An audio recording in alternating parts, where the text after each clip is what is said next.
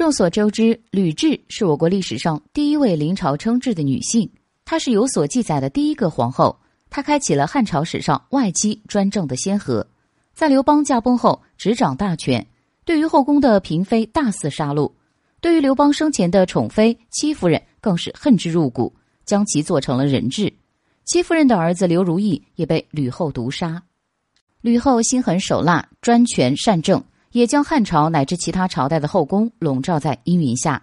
汉武帝临死前之所以立刘弗陵为帝，却又将其生母钩弋夫人处死，就是怕子少母壮，重蹈吕后的覆辙。他的做法虽然残忍，但他的担忧却不是没有道理的。但是人与人的经历不同，性格不同，做出的事情也是大相径庭的。吕后生活在西汉初期，但是在西汉末年，有一位女子处境和吕后类似。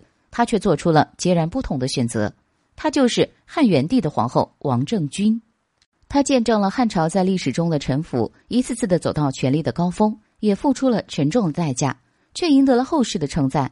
王政君本来只是后宫的一名宫女，因为当时的太子刘氏刚失去了他心爱的宠妃司马良娣，整日愁容满面，还经常责骂其他的妾室。皇后为太子选择了五位佳人子供太子挑选。太子虽然没有太大的兴趣，便随意一指，王政君就稀里糊涂的成为了太子妃。王政君或许是不幸的，他并不受宠，太子并不喜欢他，但又是幸运的，他为刘氏诞下长子刘骜，巩固了太子妃的地位，也深得祖父汉宣帝的喜爱。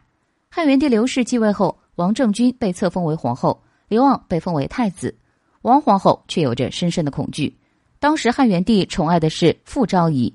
傅昭仪生下他的次子刘康，傅昭仪貌美又足智多谋，多次请求改立皇后、太子，还是名臣史丹的多次苦劝，再加上念及父亲汉宣帝对于刘骜的喜爱，汉元帝最终没有做出废立太子的举动。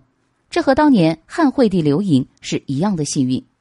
在刘骜继位后，大权在他们母子手中，可能大多数人会以为王政君会效仿吕后大肆杀戮，然而。王太后不仅让刘康回到了自己的封地，还让傅昭仪陪同前往，离开了如同牢笼的后宫。